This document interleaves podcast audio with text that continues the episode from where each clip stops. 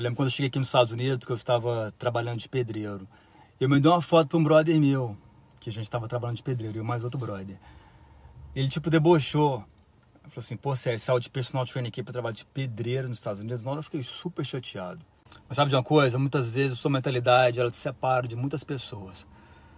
Eu aprendi a aceitar a rejeição, o cinismo, para ralar o triplo. Tem gente que chora pela situação tem gente que reage pela situação.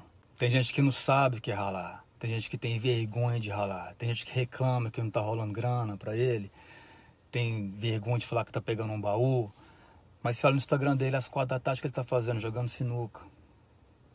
Nada contra sinuca, mas não reclama. Não deixa ninguém ditar a sua vida, não. Me dá um alô aqui, ó. Se você concorda e não dá moral que as pessoas pensam de você, se o trabalho é honesto, se você é ralador.